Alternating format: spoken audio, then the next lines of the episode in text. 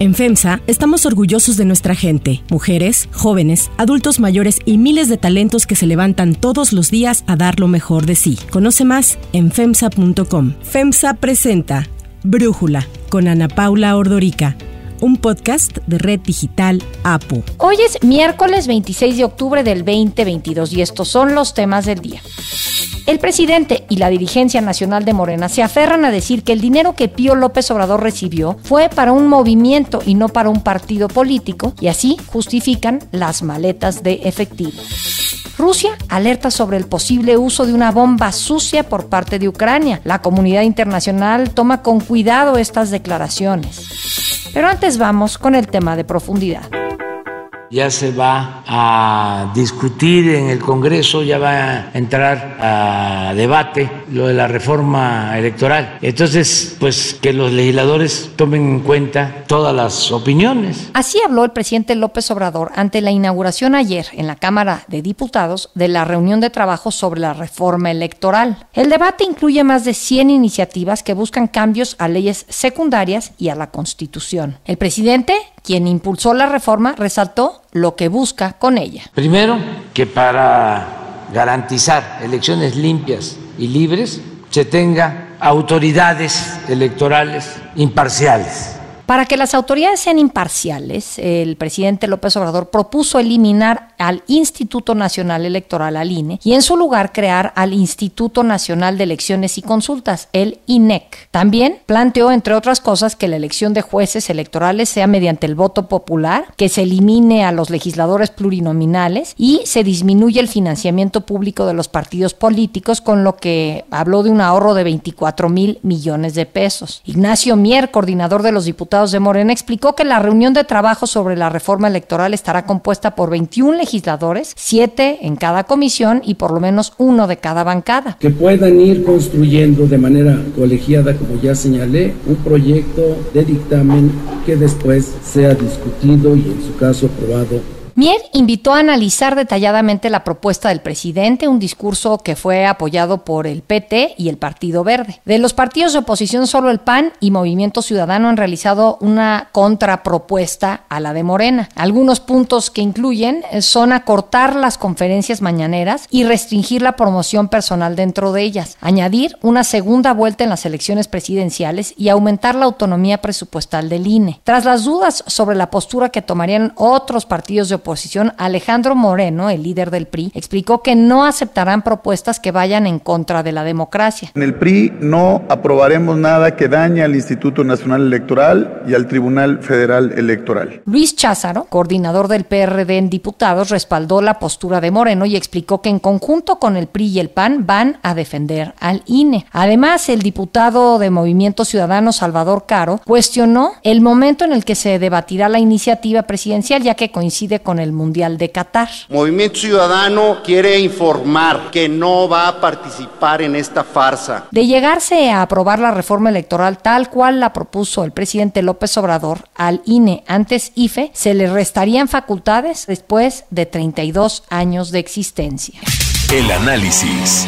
Para profundizar más en el tema, le agradezco a Marco Baños, catedrático de la Universidad Panamericana y de la UNAM, ex consejero electoral del INE, platicar con nosotros. Marco, ¿Qué opinas? ¿Necesita México una nueva reforma electoral? Mira, Ana Paula, todas las instituciones y las leyes necesitan que periódicamente las actualices. Yo estaría de acuerdo que tuviéramos una reforma electoral si se tocaran algunos puntos que mejoren la logística electoral o que defiendan partes que ya se han visto lastimadas de derechos políticos. Sin embargo, la iniciativa que nos están planteando en este momento, que es una iniciativa que proviene del propio presidente de la República, está tocando puntos medulares del sistema electoral mexicano. Propone la desaparición del INE y su conversión a un Instituto Nacional de Elecciones y Consultas con la supresión de los órganos electorales de las entidades federativas bajo el argumento de que al quitar a todos los institutos estatales electorales, pues el INE saldría mucho más eh, barato de lo que actualmente es. Yo ahí tengo mis dudas porque me parece que se está obviando en el análisis que el INE no puede con la estructura actual hacer las elecciones de ayuntamientos. No tiene experiencia ni tiene tampoco una estructura organizativa que se pueda hacer cargo de más de 2.500 elecciones en los ayuntamientos y además hay que recordar que una parte de esos ayuntamientos, por ejemplo Oaxaca, que tiene más de 500 municipios, dos terceras partes se hacen por usos y costumbres. El INE no tiene una experiencia acumulada y por tanto el INE tendría que crecer utilizando personas, áreas que están hoy día en los órganos electorales de los estados y por consecuencia esa idea del ahorro pues no se actualizaría. También creo que es importante decir que cuando el presidente plantea la desaparición de las diputaciones de mayoría relativa, eso tiene un impacto directo en la estructura del INE, porque el INE tiene personal permanente que está en las 300 cabeceras de los distritos electorales, ahí hay una figura que se llama juntas ejecutivas distritales y que son los funcionarios que de manera permanente están revisando las rutas electorales, los lugares de ubicación eh, de casillas, en general toda la logística de una elección y al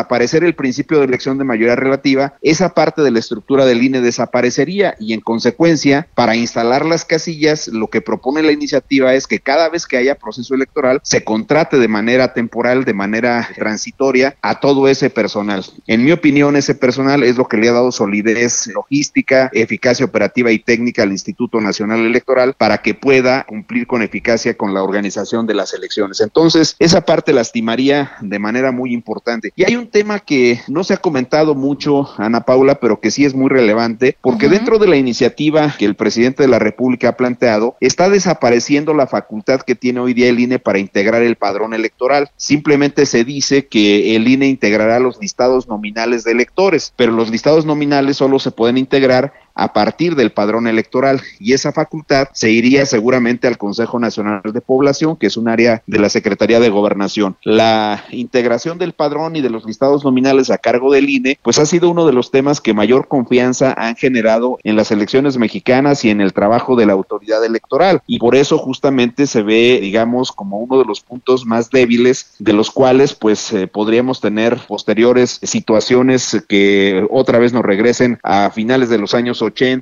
cuando la Secretaría de Gobernación pues tenía el control del padrón electoral y que fue una lucha justamente de la izquierda para que no la tuviese y obviamente la base electoral, los ciudadanos, las ciudadanas que están dentro de las listas nominales, pues provengan de un instrumento que organice la autoridad electoral como una entidad autónoma que no depende de los poderes públicos. Marco, te quisiera interrumpir ahí, nada más para irnos un paso atrás. Creo que no siempre es claro para todos la diferencia entre la lista nominal y el padrón electoral. ¿Nos puedes decir la diferencia y por qué sería tan delicado que este padrón esté en manos de la Secretaría de Gobernación? Sí, con muchísimo gusto. El padrón electoral es un instrumento registral en el cual estamos todas las mujeres mexicanas y los hombres mexicanos que nos hemos ido a inscribir ante el Instituto Nacional Electoral, que tenemos 18 años o más. Es toda la base de personas mayores de edad que, insisto, han entregado sus datos al INE para que el INE los registre. Y en la lista nominal se encuentra encuentran todas las mujeres y todos los hombres que habiéndose registrado en el padrón recibieron de manera efectiva la credencial de elector. Generalmente la lista nominal tiene una eh, cobertura frente al padrón electoral de más del 99%, pero siempre hay algunas personas que aun y cuando se dan de alta en el padrón electoral no recogen la credencial de elector y en consecuencia al no recoger la credencial de elector no pueden votar el día de la jornada electoral. Entonces la diferencia entre padrón y lista es que en la lista están los que efectivamente recibieron la credencial. Generalmente es la inmensa mayoría, insisto, más del 99%, pero ese es un punto central. Y obviamente, pues el registro de electores lo levanta el INE a través de los módulos que tiene y de hecho a través de esos módulos es como el Instituto Nacional Electoral entrega la credencial de elector, que es un instrumento de identificación, no nada más para votar, sino para realizar cualquier tipo de trámite ante instituciones públicas y privadas y que no genera, Ana Paula, ningún costo para los mexicanos. El INE paga las credenciales de electores del presupuesto que anualmente se le asigna, tanto en lo que se tiene que ver con el funcionamiento de los módulos como en el costo de los plásticos. Más o menos un plástico de los que entrega el instituto debe tener un costo cercano a los 20 pesos. El INE entrega o cambia credenciales de elector más o menos entre 13 y 16 millones anuales, dependiendo si es un año de elecciones, pues podrían llegar hasta 16 millones, pero siempre se sobrepasa la cifra de los 13 millones de credenciales que anualmente se entregan. Entonces, ese instrumento ha sido una columna vertebral de las elecciones, porque ahí están los que tienen que estar, los que de manera voluntaria van y le piden al INE este, inscribirse, los que recogen su credencial y los que quieren ir a votar en consecuencia. No hay ningún esquema como lamentablemente pasaba a finales de los años 80, donde se decía que se rasuraban los padrones electorales, que había personas que no aparecían aún y cuando se habían registrado y eso generaba muchas dudas con relación a las elecciones. Entonces, ese instrumento se le quitó de las manos al gobierno, insisto, lo tenía hasta finales de los años 80 y se le dejó al INE desde el año de 1990 cuando se instaló formalmente y levantó el padrón electoral que hoy día tenemos en la actualidad. Entonces, es uno de los puntos más preocupantes. No sería recomendable que ese padrón, que ese instrumento pase a manos del gobierno, insisto, por temas estrictamente de seguridad. De hecho, la izquierda tuvo en la integración del padrón electoral en manos del IFE INE una bandera de patria o muerte. Se defendió a, este, a muerte desde la izquierda que ese instrumento estuviese en manos del Instituto Nacional Electoral, pero en la iniciativa del presidente ese padrón electoral ya no sería integrado por el INE, sino que, insisto, eh, simplemente le dejarían la facultad, ellos le dirían quiénes son los mayores de edad a través de gobernación, seguramente del Consejo Nacional de Población, pero pues esa parte todavía tendríamos que ver cómo la desahogan porque no viene explícita en la iniciativa. Y luego viene también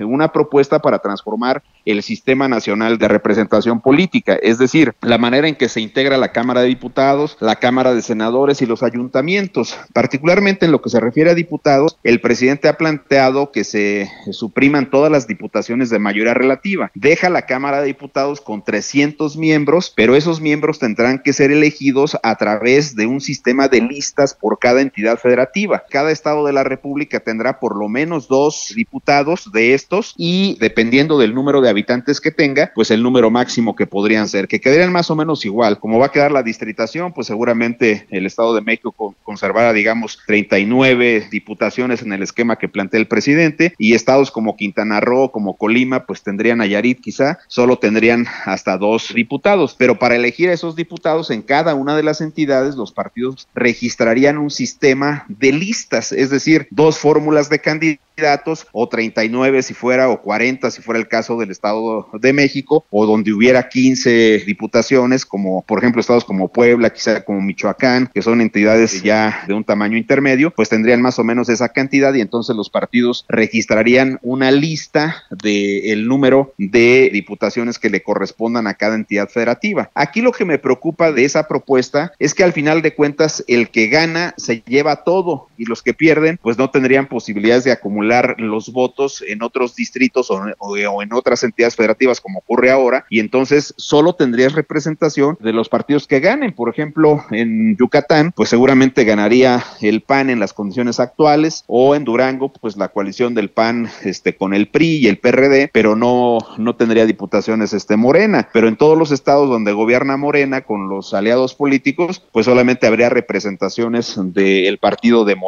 Ese tipo de cuestiones son las que están a discusión de las que hoy día incluso la, como bien lo has mencionado, la Comisión de Venecia pues se ha expresado diciendo que deja algunas dudas respecto de la autonomía de las autoridades electorales y de la confianza que los electores podrían tener en el sistema electoral. Hay que recordar que también una parte fuerte está en la propuesta del presidente para que los consejeros y los magistrados se elijan por voto popular porque el presidente sostiene que esa sería la manera de evitar que los partidos tengan una intervención en la designación de los consejeros y de los magistrados. El tema es de dónde vienen las propuestas, porque es una elección donde el presidente propondría para consejeros 20 aspirantes, en el caso de la, del Congreso Federal, pues otros 20, donde Morena tiene mayoría en las dos cámaras, y la Suprema Corte de Justicia de la Nación, es decir, el Poder Judicial, pues, propondría a otros 20, que tendrían que hacer elecciones, por cierto. Y entonces también ese tema de disminuir los costos en la vida electoral de este país, pues no se vería cumplido, porque sumarías una elección más, ya tienes consultas populares, tienes revocación de mandato y ahora tendrías elección de consejeros y magistrados electorales. Te quería preguntar si crees que esta reconstrucción del sistema electoral mexicano que está proponiendo el presidente nos regresaría al esquema de un partido hegemónico. En mi opinión, genera muchas condiciones para que un partido se consolide como una eh, fuerza con algún partido de oposición muy débil, que podría ser el PAN y obviamente pues el PRI depende mucho de lo que vaya a pasar ahora en las elecciones del 2023, pero el PAN, digamos, podría ser como el segundo partido, pero efectivamente podría eh, generarse un esquema donde el partido Morena sea el segundo partido histórico en México que tenga eh, estas características de hegemonía, porque pues ahora nada más en términos de las gubernaturas, Ana Paula, pues ya tienen 22. Vamos a ver qué sucede con las elecciones de Coahuila y del Estado de México, pero hoy día entre Morena, el verde que tiene San Luis y el PES que también fue aliado en el 18, que tiene Morelos, pues son 20 de Morena por sí solos, más estos dos son 22 entidades gobernadas por esta alianza de Morena, Verde y el Partido del Trabajo. Entonces, sí, la reforma genera o tiene muchos elementos que podrían llevarnos hacia la conformación y hacia la consolidación de un partido hegemónico que en este caso sería Morena. Marco Baños, muchísimas gracias por tu análisis y por platicar con nosotros. No, es un placer, Ana Paula, te agradezco mucho la oportunidad y te envío un afectuoso saludo.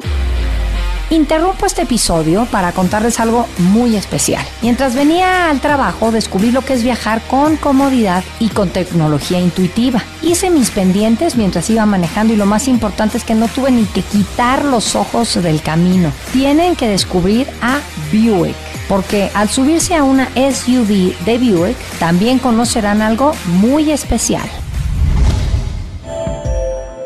Hay otras noticias para tomar en cuenta. 1. Pío López Obrador. Creo que fue un recurso que se entregó para un movimiento no era para un partido. Así respondió el presidente Andrés Manuel López Obrador cuando se le preguntó sobre la decisión de la Fiscalía Especial de Delitos Electorales de exonerar a su hermano Pío López Obrador por haber recibido sobres de dinero en efectivo. El presidente negó que la decisión de la Fiscalía que encabeza su amigo José Agustín Ortiz Pinchetti sentará precedente para que partidos o candidatos puedan recibir aportaciones anónimas sin consecuencia alguna. El dirigente nacional de Morena, Mario Delgado, salió a secundar al presidente López Obrador. Pero nosotros no tenemos ningún, ningún eh, dinero en el partido que haya provenido de esa fuente. Entonces, pues no hay que buscar otra interpretación. Dos, bomba sucia. Rusia alertó sobre el posible uso de una bomba sucia por parte de Ucrania en su propio territorio con la intención de culpar a Moscú. Una bomba sucia, conocida también como dispositivo de dispersión radiológica, es una bomba convencional envuelta en materiales radioactivos para ser diseminados en forma de polvo durante la explosión. Esta advertencia rusa podría ser una señal de una escalada nuclear, pero no por parte de Ucrania, sino por Moscú, quien podría estarse preparando para detonar una bomba y acusar a Ucrania y así justificar el uso de un arma nuclear como respuesta. El presidente Volodymyr Zelensky respondió así a esta acusación de Rusia. El ministro de Defensa ruso organiza un carrusel de llamadas a los ministros de Relaciones Exteriores con historias sobre la llamada bomba nuclear sucia. Ucrania siempre habla de recuperación, de vida, y si alguien puede usar armas nucleares en nuestra parte de Europa, entonces es solo una entidad, y esta entidad acaba de ordenar al camarada Shoigu que haga llamadas. Si Rusia llama y dice que supuestamente Ucrania está preparando algo, esto significa una sola cosa. Rusia es el que ha preparado todo esto. El Organismo Internacional de la Energía Atómica anunció que visitará dos instalaciones nucleares de Ucrania a petición de Kiev para Brújula. Brenda Stefan, analista internacional, nos habla sobre esta acusación rusa y la respuesta de la comunidad internacional a los señalamientos de Moscú. No se trata de un arma de destrucción masiva, sino de un arma de disrupción masiva. Lo cierto es que el uso de una bomba sucia arruinaría las tierras fértiles e imposibilitaría labores agrícolas. Resulta pues poco lógico que Ucrania quisiera contaminar por muchas generaciones un territorio que está luchando por reconquistar. Londres, París y Washington emitieron un comunicado conjunto este lunes en el cual rechazaron las acusaciones de Moscú y las juzgaron falsas, alertando que el Kremlin no debería utilizar este pretexto para justificar una escalada en la guerra. Occidente considera que esta podría ser una estrategia rusa de bandera falsa, que fuese Rusia la que detone una bomba sucia para justificar una escalada militar o el uso de un arma nuclear. Otra hipótesis es que Rusia no esté planeando usar una bomba sucia que lo obligaría a pelear en condiciones muy complicadas, sino que sea una más de las estrategias de propaganda del Kremlin que busca presentar a Ucrania como un país poco ético y sembrar desconfianza entre la Alianza Occidental. Para cerrar el episodio de hoy los voy a dejar con música de Luis Miguel.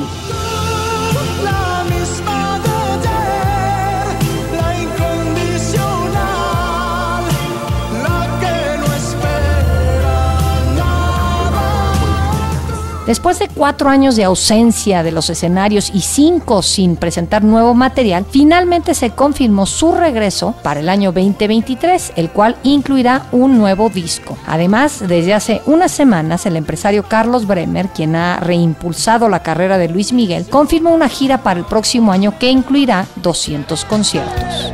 Que has cambiado y.